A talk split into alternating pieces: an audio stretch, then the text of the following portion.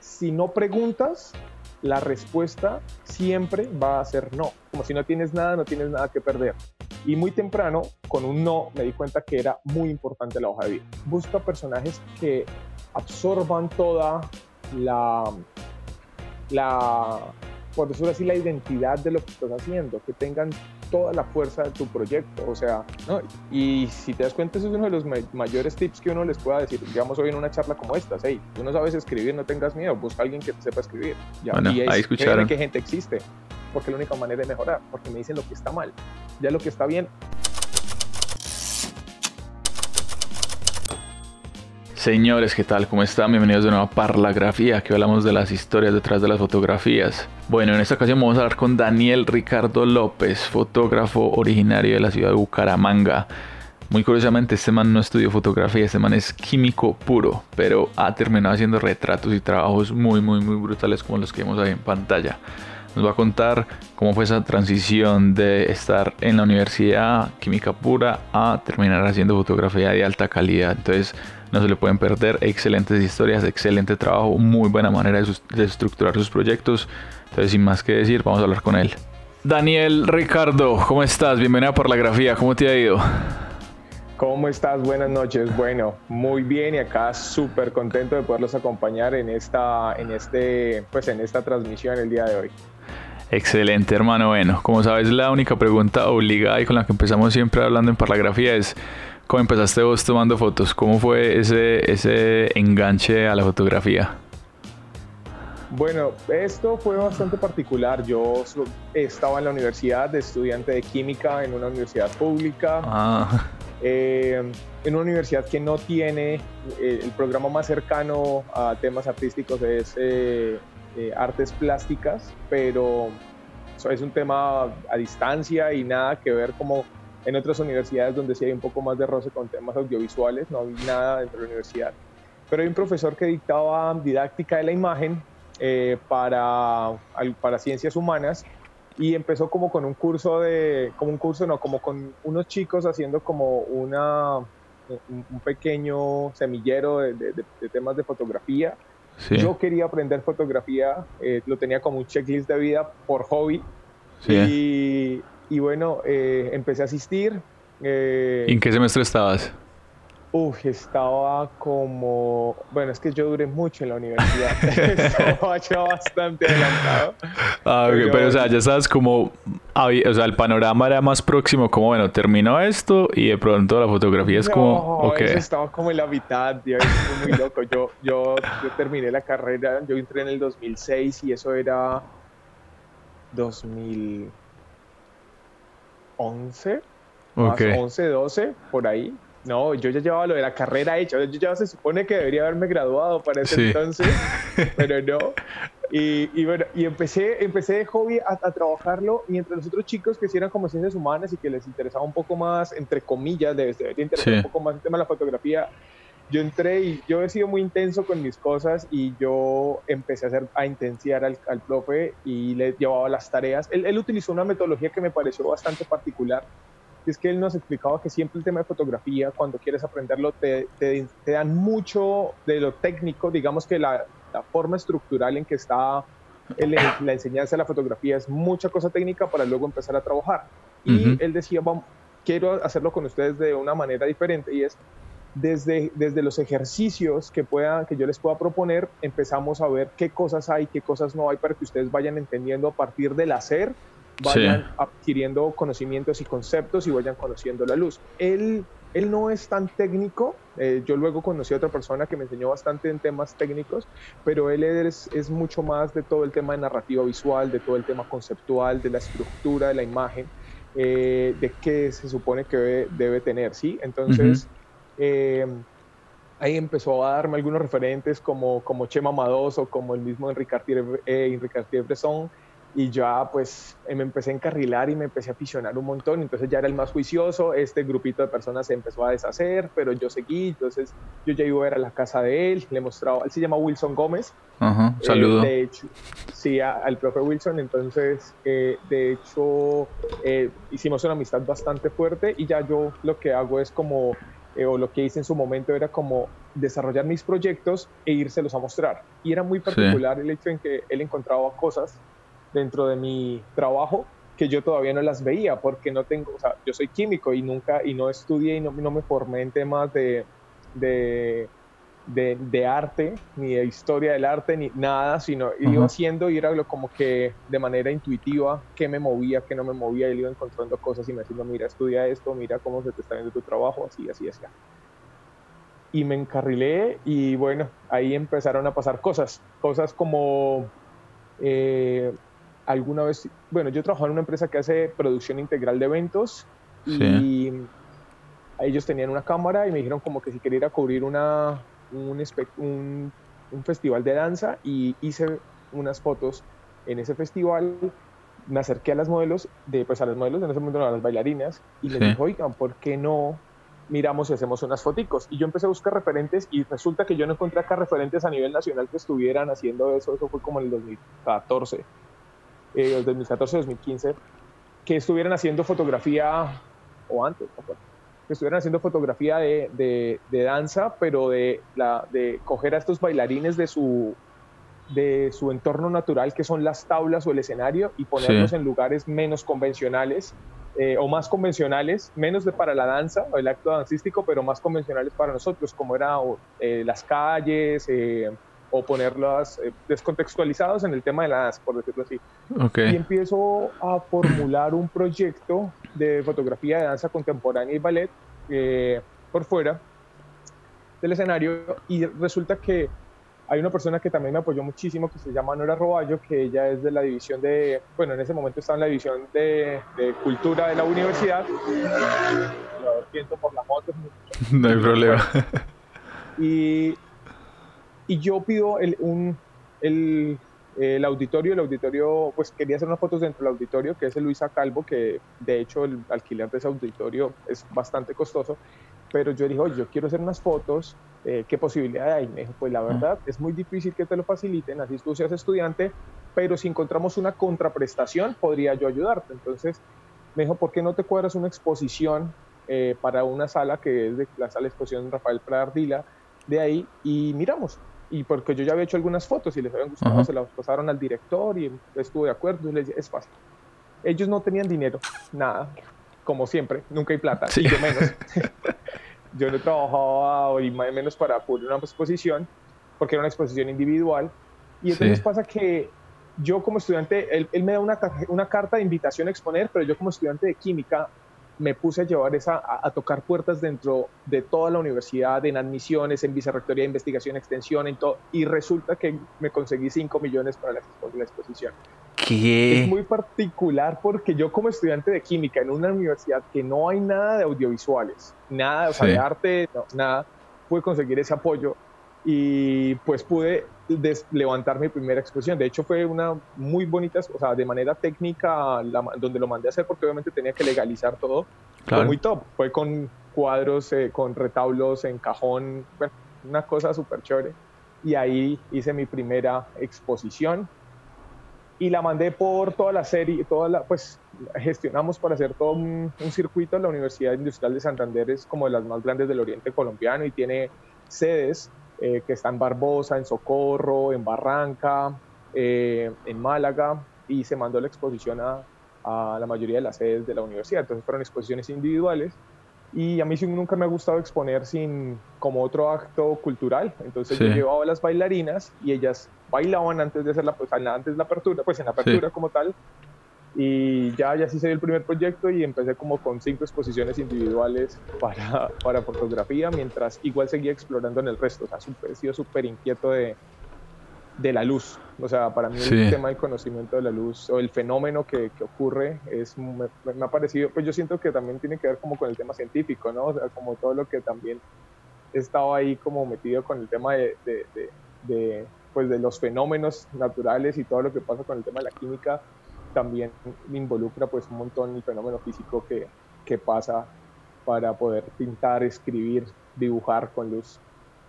Oíste, ¿y qué te decían cuando vos llegas a, ah, mire, sí, buenas, yo soy estudiante de ingeniería química y quiero hacer exposición fotográfica, deme plata, o cómo era esa, esa interacción? Es que Yo, yo, bueno, uno, soy químico puro, no ingeniero. Ah, ok. soy, ingeniero, soy químico puro. Y dos, eh, eh, bueno, eso lo aprendí más tarde, pero es una frase que cae perfecto y es el que eh, dice como un dicho como, si no preguntas, la respuesta siempre va a ser no. Entonces, o sea, si no iba y, preguntaba, pues ya tenía un no de entrada, entonces solo iba a ir a preguntar porque qué tal que me encontrara con un sí. Y eso pasó. Entonces, bueno, yo como trabajaba en esta empresa de eventos, yo recibía, o sea, esta empresa de eventos que es una empresa que, estuvo, que estaba aliada con la universidad durante mucho tiempo y nosotros recibíamos a los, a los, a los de los primíparos. Ajá. Entonces, yo era una figura muy reconocida dentro de la universidad eh, porque yo trabajaba con esta empresa, entonces yo era como el que estaba haciendo las aperturas, o sea, el maestro de ceremonias, que era mi trabajo, yo trabajaba con la voz, okay. yo estaba metido en todo lado y también aparte de todo, yo también eh, practicaba karate, era el, capitán de la selección de karate. Entonces, como que mucha gente ya me reconocía o por los eventos o por el deporte. Entonces, yo, ¿cómo está, doctor? Mire, yo, y yo utilizaba también que trabajaba con, con, esta empresa. Yo, mire, yo trabajo con él, estoy haciendo estas cosas, como no sé qué. Eh, y pues esto igual es para la universidad, pues es extracurricular, pero es como el desarrollo de la universidad. Entonces, eh, pasaba las cartas, adjuntaba, o sea, hacía la carta de petición con lo que me pudieran dar eh, la, adjuntado la carta que me han dado de, de bienes, del tema de... Como la invitación a exponer, sí. Sí, la invitación a exponer. Y les regalaba fotos, imprimí fotos de, esas pequeñas como postales para ellos. Eso era un presente. Mire, esto es lo que hago. Y copiaron. De hecho, una de las bailarinas eh, también consiguió apoyo con un, un, no sé si era un otorrino, un, no sé si era un otorrino o era un neurocirujano que también nos dieron como un millón para hacer la puesta en escena de la primera, de la primera, o sea, de esas fotos que se hicieron en el, en el Luisa Calvo por la primera vez. Pero siempre he estado gestionando, o sea, cosa que ella aprendió a hacer autogestión, tocar puertas como aquí y donde sea para mover los proyectos. Pues crees, porque no, es mi impresión, eh, perfectamente puede ser equivocado, pero yo creería que no es tan común encontrar ese tipo de actitud y de proactividad en el gremio fotográfico. No sé cómo lo veas vos desde tu punto de vista. Sí, sabes que yo también lo he visto. Pues es como en la vida, mucha gente espera que las cosas le lleguen o espera el momento perfecto. Bueno, eso es una línea ahí de un motivador que después pues, conocerán algunos, pero que es el, esperar el momento perfecto, el socio soñado, el cazatalentos que te descubra siento que, es, que él dice como si no tienes nada, no tienes nada que perder. Hágalo, vaya y hágalo. Y yo he sido de hacer. Eh, planeo un poco, pero soy más de ir, ir, haciendo, o sea, ir haciendo y resolviendo. Entonces yo tengo tal cosa y, y empiezo a resolver, empiezo a hacer. Eh, y, y, entonces siento que dentro del gremio muchas veces las personas esperan a, o sea, a que te llamen, ¿sí? Eh, sí me di cuenta alguna vez que me dieron una cachetada así en, un museo de arte contemporáneo acá en Colombia, que fui a exponer. Yo no había expuesto todavía, pero ya había hecho el trabajo. Esa, la exposición ya estaba programada, pero no se había hecho. Y dije, oye, ¿cómo estás? Quiero exponer, porque yo soy así. Y yo me voy metiendo o en galerías o en museos o en lo que sea y pregunto, es como, ¿qué se necesita para exponer acá? Mm, derecho para la cocina, sí. yo soy como, venga, eh, museo, esto, banco, banco, banco de la, República buenas, qué hacen, cómo se ah. hace, porque yo creo que hacen exposiciones, quién que se necesita. Entonces, así, siempre, así empecé. Y muy temprano, con un no, me di cuenta que era muy importante la hoja de vida, o sea, el recorrido, el reconocimiento. Entonces, voy a este museo de arte contemporáneo y me dicen, me encanta tu trabajo, acá piden mucha fotografía, pero tienes exposiciones individuales, eh, colectivas, me preguntaron, y yo, mm, no. E individuales, y yo, tampoco. Lo siento, si no tienes o sea, aunque me guste tu trabajo, si tú no has expuesto, no puedo hacerte un opening de tu carrera acá, o sea, no está dentro de las políticas. Y yo dije, wow, esto se necesita. Entonces, de ahí allá empecé a, a ver cómo exponía y a buscar concursos y a buscar eh, como el reconocimiento de mi trabajo para, porque más allá de, de empezar, así uno empieza muy poquito, muy chiquito, esos pasos se van convirtiendo en cosas más grandes, más grandes y esas pequeñas exposiciones, así sean colectivas que en algún momento uno puede llegar a hacer, a futuro ya te van haciendo un... un sí, van sumando ahí. van sumando, todo suma, todo suma. Entonces, eh, me cogieron y me hicieron, no puedes, y yo, ok, solo dije que no, y he de venir acá, y cuando regresé fue muy particular porque ya había... La misma persona. Sí, sí, sí, todavía está, de hecho. Sí, sí, sí, sí, todavía está, y, y, entonces cuando le mandé lo que ya había hecho, quedó como, no me creía, porque fui como a los dos años y medio, o dos, sí, dos, dos y medio. Y le dije, ¿cómo estás? creo que ya, quiero saber si puedo exponer ahora. Y me dijo, sí, ¿cómo te ha ido? ¿Has podido exponer? Y no sé qué. yo ya había podido eh, moverme con, con, un colectivo de artistas eh, que hay acá en Colombia, eh, en algunas exposiciones internacionales, en Italia, en Argentina. había, también me había, esta foto que está acá, que es de, de, la, de la obra de Arrecha, había podido estar también en una convocatoria del Banco Interamericano de Desarrollo, en la sede del banco en Washington, también otra vez en Argentina, y, y, había pasado unos concursos en Grecia, y expuse en Atenas y expuse en Creta en otro festival, y tenía ya como 10 exposiciones, no, como 12 o 15 exposiciones. En dos años y medio. Sí, en dos años y medio. O sea, es que digamos que a mí me encontró muy rápido cosas que yo no esperaba que pasara tan rápido. Eh, exposiciones y premios y cosas de esas pasaron de una manera que, aunque yo respeto todo el tema de procesos, yo entiendo los procesos, sé que, que, y que es como para todos, ¿no? O sea, nadie nace aprendido y nadie nace como con todo el reconocimiento y se catapulta, pues, pero, o sea, muy poca gente sí como que viene de familia y eso, pero a los demás, a los que nos toca, a los de a pie que nos toca guerrearnos desde abajo, no, no, no, no nada. Entonces... Eh, o sea, me, me, impacta mucho el, el poco tiempo para la cantidad de exposiciones y trabajos que has hecho ¿Cómo era esa metodología o, cómo lo, lo, enfrentabas vos o cómo te preparabas para decir, bueno, entonces quiero este, pues voy a aplicar este concurso, preparo esta, esta serie o como que, ay, mira, tengo un montón de fotos, voy a sacar cinco a ver si encaja o cómo, cómo es ese proceso ahí? Bueno, mucho, antes empecé como haciendo fotos de todo. O sea, yo he hecho fotos de macrofotografía, he hecho fotos después quise aprender a hacer Vía Láctea, que he hecho muy, muy pocas, pero digamos ya conozco como todo el tema técnico, cuando requiera hacerlas y tenga la oportunidad lo haré. Y así hacía, fotos de todo. Eh, entonces, hago esa exposición normal. Luego viene algo acá que es en, en, en Santander que se llama Becas Bicentenario, 2010, eh, en el 2015 me presenté, pero ni siquiera pasé. Era una cosa ahí que, bueno, no, no pasa nada. Eh, de esto me cuenta, es, es Nora, que ella, el esposo es fotógrafo, eh, se llama Holger López, es un fotógrafo y después se convirtió en una eminencia en temas de orquídeas, porque él trabajaba en Nueva York y era lo que le pedía en donde él trabajaba. Bueno, y entonces él había presentado, había presentado muchos concursos y Nora me contó, oye, mira, hay esto, hay esto, hay esto. Entonces yo, ¿por qué no te presentas a las becas Bicentenario? 2015 no pasó nada. 2017 me presento. Y bueno, ya había ido, en, eso fue como a mitad de año, pero antes había ido una fotomaratón en Charalá y, y, me, y, me, había ganado unos, eh, unos uno, eh, o sea, era como por categorías y me había ganado algunas categorías ahí de esa fotomaratón. bien hago un videoclip porque viene esa historia de lo de Arrecha que se llama que pedían un, film minuto. Y yo estaba pensando en qué hacer y fui y cogí a mujeres de la plaza de mercado y eh, les, les decía que dijeran eh, mujer orgullo de Santander para mí era el nombre del tema porque el tema estaba vinculado con el orgullo con lo orgulloso con el orgullo del ser santanderiano. Entonces yo estaba pensando qué puede qué más qué, icónicamente puede representar al, al santanderiano entonces lo llamé así. El, video, el solo era como de las mujeres trabajando y, la, y, voces sobremontadas de ellas diciendo mujer orgullo de Santander, mujer orgullo de Santander.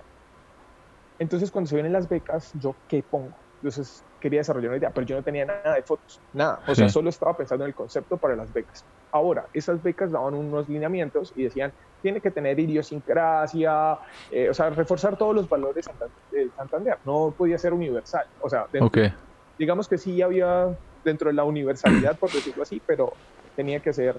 Sí, que resaltar esos aspectos. Ajá, entonces yo dije, Mujer Orgullo de Santander, y empecé a, echar cabeza, y yo creo que ahí es donde, donde todo donde me vuelvo más racional y menos, digamos, como temas artísticos, sino como, como más, ¿cómo puedo resolver esto para que funcione? ¿Cómo hago para que, según lo que me están pidiendo que hacer? Entonces, eh, dije, la mujer, y, y, una palabra muy santanderiana del oriente colombiano es arrecha. Y la rechera acá en Santander tendrá que, tiene que ver, la palabra arrecha, una persona arrecha o algo arrecho es algo difícil de hacer y lo, y, y lo y arrecho es quien es capaz de conseguir realizar estas labores. Es berraquera, es pujanza, es perrenque. Es, sí, es tener los cojones y saberlos usar. Entonces, eh, porque eh, digamos que en el imaginario colombiano el santanderiano es muy mal geniado y la mujer, o sea, se la montan mucho, hay mucho eh, bullying hacia la mujer porque dicen que la mujer es, es mandona, es brava, es ta, ta, ta, pero eso realmente tiene una connotación histórica completamente eh, diferente y es porque los hombres acá cuando hubo, cuando hubo la guerra de liberación, se fueron a la guerra y muchos murieron, muchísimos. Entonces las mujeres les tocó ser las las responsables por todos los hijos. era eso o nada. Y pues básicamente las mujeres tuvieron que forjar su carácter eh, para poder, eh, digamos, sacar sus familias adelante. Entonces están las primeras confiteras de Colombia, las primeras, las primeras mujeres dueñas de tiendas en Colombia fueron en Socorro, las socorranas. Eh, también las, las, las sombrederas de Girón. Entonces la mujer acá en Santander se empoderó mucho para, para hacer cosas y labores que les correspondía hacer típicamente a hombres y se dio cuenta que también estaba de tú a tú con los hombres. Entonces acá es la mujer más allá que sea recha ahora o es que no se deja de los hombres y si es de carácter fuerte y es determinada y es, es eso. Entonces yo lo que quería mostrar era esa determinación, esa berraquera, esa pujanza a partir de productos típicos de Santander, porque todo eso está englobado entre lo que me pedían la... sí, claro. Entonces yo, pues mujer y ahora lo que cojo como vehículo para mostrar esa berraquera es el trabajo de las mujeres eh, en los productos típicos. Entonces desarrollo la propuesta y con plata mía, súper guerrero, yo no tengo, pues no tenía ese momento, no tenía ni carro, no moto, no nada, cojo equipos. Yo siempre, aparte, yo soy de los, me, unos de los colegas me entenderán que llevamos equipos hasta que sobran. Eso lo vas aprendiendo con la vida, que a, irte quitando, quitando. Sí, por ahí dicen que tener uno es no tener nada y tener dos es tener uno. No, yo llevé hasta lo que más podía. Mm. Eh, con una maleta así, esas de camping, con trípodes hasta acá y todo, y me voy para a buscar. Ah, bueno, yo tenía un amigo que que cultivaba café, entonces me fui a la finca de él, le dije, oye, estoy haciendo esto y hay alguna mujer que trabaja y me dijo, sí, y, y casi cuánto tiempo trabajo o algo así. Entonces me dijo, no, es tanto tiempo, yo bueno, hágale. Entonces busqué, a esta chica, pues, fui a la finca de él, hicimos las fotos y ahí encontré a una, digamos que así es que resuelvo las cosas y fui afortunado porque yo siento, yo siempre he dicho que soy demasiado afortunado. Entonces está un grupo de chicos que viene de Tunham, eh, haciendo una, eh, mi amigo hace cafés especializados, esto, sí, cafés de, de origen. Entonces el man es muy, muy, muy duro en eso, es barista internacional certificado por no sé qué, o sea, el man es un maestro, a, hoy es un maestro, eh, ¿cómo se llama? tostador. el man es muy capo. Entonces, yo me encuentro a este grupo de personas y me dicen, yo les digo, empiezo a chismosear y le pregunto a la profesora que dónde vienes, me dicen que de Suaita, de Suaita no, de... Oh, por Dios. Un pueblo que queda luego de... Es que no sé si es Suaita.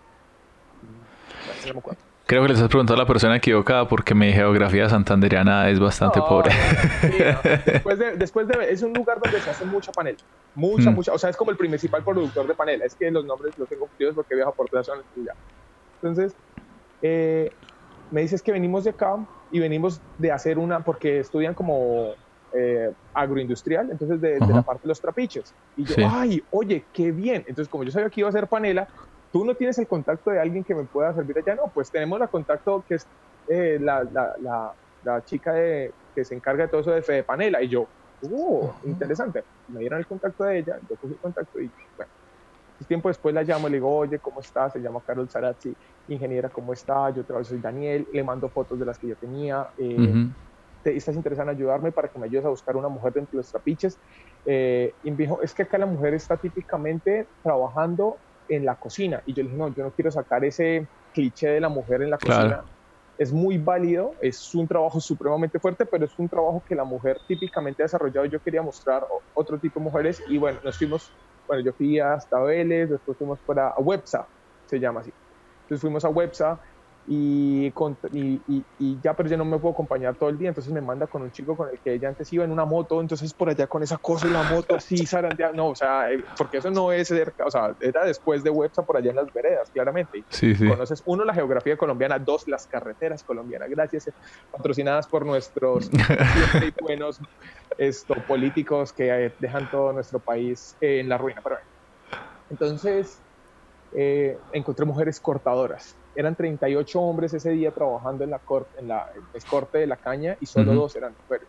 Y entonces era un trabajo, es un trabajo que no es que, que no se hace tan común, que cada vez lo hacen un poco más, pero que es un trabajo, o sea, la elaboración de la caña siempre ha sido típicamente eh, de, de, los hombres y es, una es un trabajo que es como digamos muy machista en el hecho de que solo las mujeres están para la cocina y, y de resto no, porque luego tienen que cortarla, subirla a las bestias, llevarla al trapiche, encarrilarla, luego ponerla en el, en el, pues en el, molino, en el trapiche con el molino. Eh, y después están las, las labores dentro de las calderas. Entonces, siempre son trabajo de, de fortaleza física. Además que cuando empiezan a hacer la producción no pueden parar.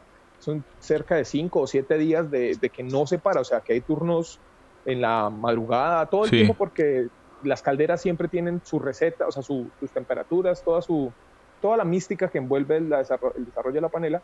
Entonces, las mujeres casi siempre estaban en otras labores. Bueno, así resuelvo lo de la caña. Eh, también me vine a, a, Curití.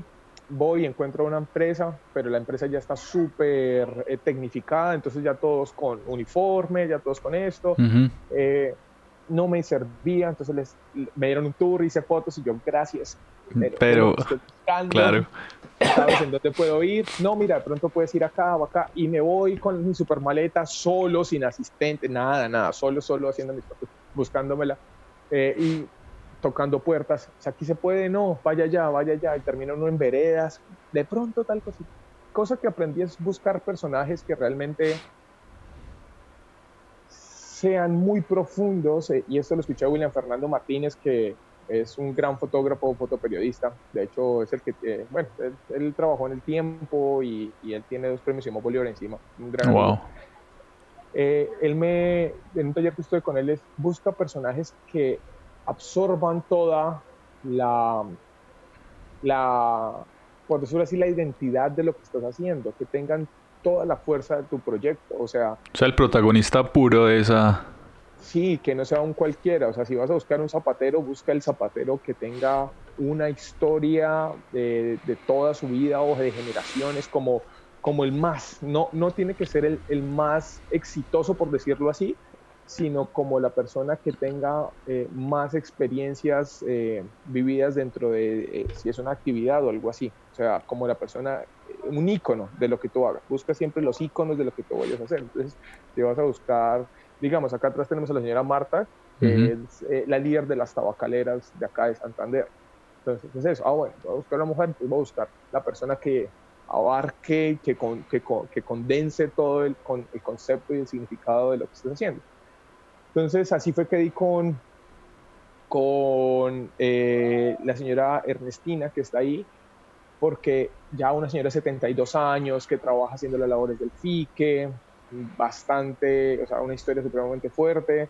Entonces llegó como, como hacer eso. No desarrolló todo el proyecto, solo hice las fotos de...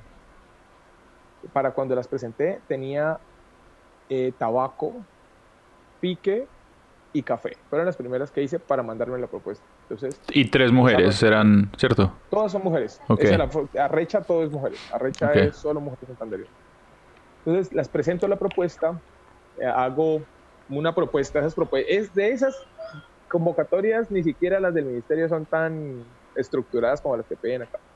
Porque las del ministerio ya vienen como con un formulario, o sea, como es más de llenar y es más fácil, digamos, de este desarrollo. Estas te piden, o sea, una propuesta, pero no te dan un, un formulario, un formato como tal. Entonces, pues sí te dan como unos parámetros, pero no, no, no es tan, tan... Entonces, mm, me apoyo en alguien para escribir la propuesta, la desarrollamos, yo le digo, yo quiero hacer esto, esto, esto, esto, simplificado, me gustaría esto, esto, esto, esto, y ya, porque yo soy químico y después empecé a hacer fotos, así que de escribir no mucho, y menos en temas artísticos y menos como en, o sea, de como en eh, poder discriminar eh, la sinapsis del proyecto, eh, la justificación del proyecto, eh, el marco teórico del proyecto, o sea, como ir desglosando todo para que quede la introducción del proyecto, cómo, o sea, cómo sacar sinapsis, justificación, introducción, que sea entendible como cada uno de esos argumentos que son,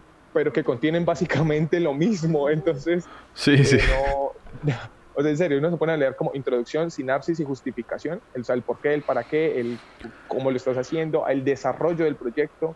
Entonces, como saber poner las palabras justas, correctas en donde va, no es que sea, pues ya lo estoy, ya lo he tenido que ir aprendiendo, pero de, de, sopas de una, no. Entonces. Pero mira, que eso también es muy importante, es, o sea, es darte cuenta qué sabes hacer y darte cuenta qué no sabes hacer y decir, hey, necesito a alguien o pues buscar ayuda o, decir, porque, o sea, sí es, es clave. No, y si te das cuenta, eso es uno de los mayores tips que uno les pueda decir, digamos hoy en una charla como esta, hey, tú no sabes escribir, no tengas miedo, busca a alguien que te sepa escribir. Ya, bueno, y ahí escucharon. que gente existe. Sí, sí, hay gente que existe, tú les dices, o sea, yo cogía mis apoyos visuales, tenía las fotos, tenía, empecé a buscar, eh, pero estas personas que te pueden ayudar a escribir probablemente, como ya lo saben, dicen, oye, mira, busca tal y tal cosa, o sea, no te van a decir sobre tu proyecto, sino como, digamos, busca historia de tu proyecto, qué hay de referentes históricos, porque eso también te sirve a ti cuando te vayan a preguntar, entonces uno busca, oye, mira, a mí me interesa esto, esto, o sea, como que él te dice, yo, es como decir, yo te voy a, yo te voy a hacer una, le estamos hablando de la sopa, entonces yo te voy a hacer la sopa, pero yo necesito que tú busques los ingredientes, ¿de qué, los, ¿de qué vas a hacer la sopa? Yo a hacer todo tipo de sopas, pero dime qué vas a hacer. Entonces tú le llevas, ah, mira, estas son las papas, esta es la alberca, esta es la zanahoria, esta es la tal, tú le das los ingredientes, esa persona solo te ayuda a desarrollarlo, pero tú pues te encargas de, de, llevarle todos los recursos que esta persona necesita. Y desarrollé la propuesta eh, con entrevista, por eso es importante saber de lo que... Sí, claro, no, no tercerizarlo y cerrar los ojos. ¿Qué me pasó en la primera exposición de danza contemporánea? Yo hice las fotos y después tuve que crear un concepto a partir de eso. Que es lo que uno piensa hacer. Voy, hago las fotos y vengo y qué, qué carreta me invento para esas fotos. Sí, como las, las apelmazo ahí juntas. Y no es así. Y mucha gente saca series o cosas para concursos, pero es, ay, tengo esta y esta y esta, y entonces después escribo sobre el tema. No funciona. Nunca. O sea, digamos, pues sí, pero la manera correcta no es esa, la manera indicada no es esa, es voy a hacer un proyecto, entonces por eso está, o sea, esto es muy científico, es un método científico, ¿qué haces? Pues investigas, ¿no? Entonces empiezas a investigar a quién quiero ser, por qué personajes me sirven, qué no me sirve, o sea, digamos que hoy, a hoy mi proceso es qué propuesta voy a hacer, qué personajes me sirven, qué no me sirve, qué, cómo articulo dentro de la comunicación visual y la narrativa visual y estos personajes eh, digamos, el fondo, qué fondos van a ir, qué tipo de planos voy a usar, qué orientación para las imágenes voy a usar, qué voy a hacerlo a color, lo voy a hacer a blanco y negro, por qué razones. Digamos, a mí me preguntan, ¿por qué ha rechazado blanco y negro? Y yo, si yo si yo, yo quería, de ahí es donde digamos que toda la, todo lo técnico que aprendí de esta otra persona, que sí es bastante técnica, me ayudó muchísimo. Si quieres que la obra sea homogénea, que sea muy, muy homogénea, utiliza un solo, una sola orientación para no distraer al público. ya, listo. Orientación, todas horizontales. De hecho, cuando estaba haciendo curaduría, vean muy buenas fotos verticales. Pero yo, no. Todas van horizontales, no hay manera. Todo horizontal. Listo. Blanco y negro se tenía que hacer por dos cosas. Eh, uno, porque mm, si yo quería mantener una unidad y una uniformidad en el color, como es, iba a ir a diferentes lugares geográficos y las iba a ir a, o sea, y esos lugares geográficos implican temperaturas de color diferente, implican esto, vestimentas de los personajes diferentes y los productos eran diferentes y iba a tener un sancocho de colores. Claro. Entonces dije, yo no puedo hacerla de color. me toca hacerla blanco y negro. No es solo como por el tema artístico, sino para que sea más uniforme y más sólida. El blanco y negro siempre va a rescatar más a los personajes y las acciones que estén haciendo. No te distraes con los colores de la ropa, no te distraes con los productos, es la persona como tal la que, la, y la acción como tal en la que te rescates. Entonces, yo listo. Eh, y esa es, digamos que, o sea, así es como empiezo a estructurar la obra, que es, ah, pienso el concepto, pienso qué voy a hacer, cómo lo voy a hacer, cómo lo voy a desarrollar, y ya luego salgo a hacer las fotos porque ya, digamos que todo está dicho y escrito para, para hacerlo. Entonces ya no divago tanto en lo que estoy buscando. O estás buscando una foto y no como encontrándolas por ahí que resulten. Exacto, ya cuando yo voy con un proyecto, ya, o sea, yo a hoy es muy raro que yo salga a hacer fotos de, ay, voy a ver qué me encuentro. No, yo salgo, o sea, yo no sé, me acostumbré a hacer proyectos, o sea, proyectos, series, eh, digamos, esta es mil y uno, y no sé cuándo acabes de largo aliento. Son, llevo ocho, ocho retratos.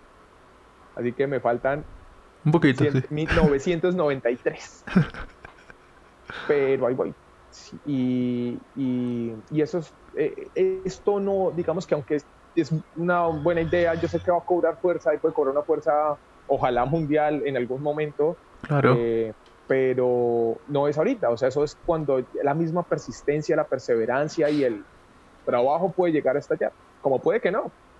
Yo, creo, yo creo que y le pongo ganas y fe. Bueno, al principio, digamos que no voy a tener tanto el tiempo, no he puesto tanto, tanta tanta convicción o crearlo, pero luego que lo, lo, mandé. Y, otra cosa que hago es, siempre le muestro a personas que llevan una mayor cantidad de tiempo en la fotografía, eh, personas que han, que han, creado o que han estudiado lo suficiente o tienen eh, como argumentos suficientes eh, para evaluar mi trabajo y escuchar sus opiniones. muchas, las, muchas las asimilo, otras digo, no, yo sigo con lo mío porque igual no es no se trata de complacer a todo el mundo y también creer uno en los instintos de uno, ¿sí? Sí, claro. Pero sí, no, sí hago eso, siempre he hecho eso. Entonces, persona top que conozco, persona que le muestro mi trabajo y persona a la que le digo, por favor, lo que ya está bien, está bien, deme palo, acábeme, acribílleme. Yo soy feliz de que me den palo. Mucho, o sea, a mí me encanta que me den palo porque es la única manera de mejorar, porque me dicen lo que está mal. Ya lo que está bien, y no me gusta que me empiecen, ay, digamos, como con las adulaciones, porque no me sirve, o sea, ya, me sentiré un poquito bien, como, ay, sí, tal persona me bien, pero no, es como, sí, yo sé que puede que esté bien, chévere, pero ahora cuéntame, dime qué está mal, en qué puedo mejorar, en concepto, en técnica. Igual yo me he puesto a pulir mucho la técnica durante estos años, pero por en temas conceptuales que yo siento que es en lo que tengo que ir enriqueciendo mi trabajo y fortaleciéndolo, porque porque me dediqué a conocer el fenómeno. O sea, yo puedo ver una foto y leer la luz muy fácilmente, pero en temas conceptuales, porque obvio no estudié ciencias humanas, eh, estos años me he dedicado a, a, lo que te digo, al tema más, más, más técnico, entonces mis fotos, eh, pues yo digo bien, no, o sea, me defiendo de manera técnica de una manera bien, sobresaliente. No soy el mejor y me faltan hijo de mil años luz y probablemente nunca lo consiga, pero me gusta para el poco tiempo que llevo eh, todo el conocimiento que tengo en, técnica. Ahora, los años que me faltan para aprender tema conceptual y darle fortaleza a mis trabajos, tengo que por estudiar el pico y las patas. Señores, esa fue la primera parte de la parla que tuvimos con el señor Daniel Ricardo López. Muy, muy, muy atentos porque la, segunda parte va a estar muy buena. Nos va a contar historias muy bacanas y vamos a tener algo para compartir con ustedes. Que si quieren interactuar con el hombre, que si quieren ahí compartir su fotografía, poner un granito de arena, muy, muy atentos. Listo.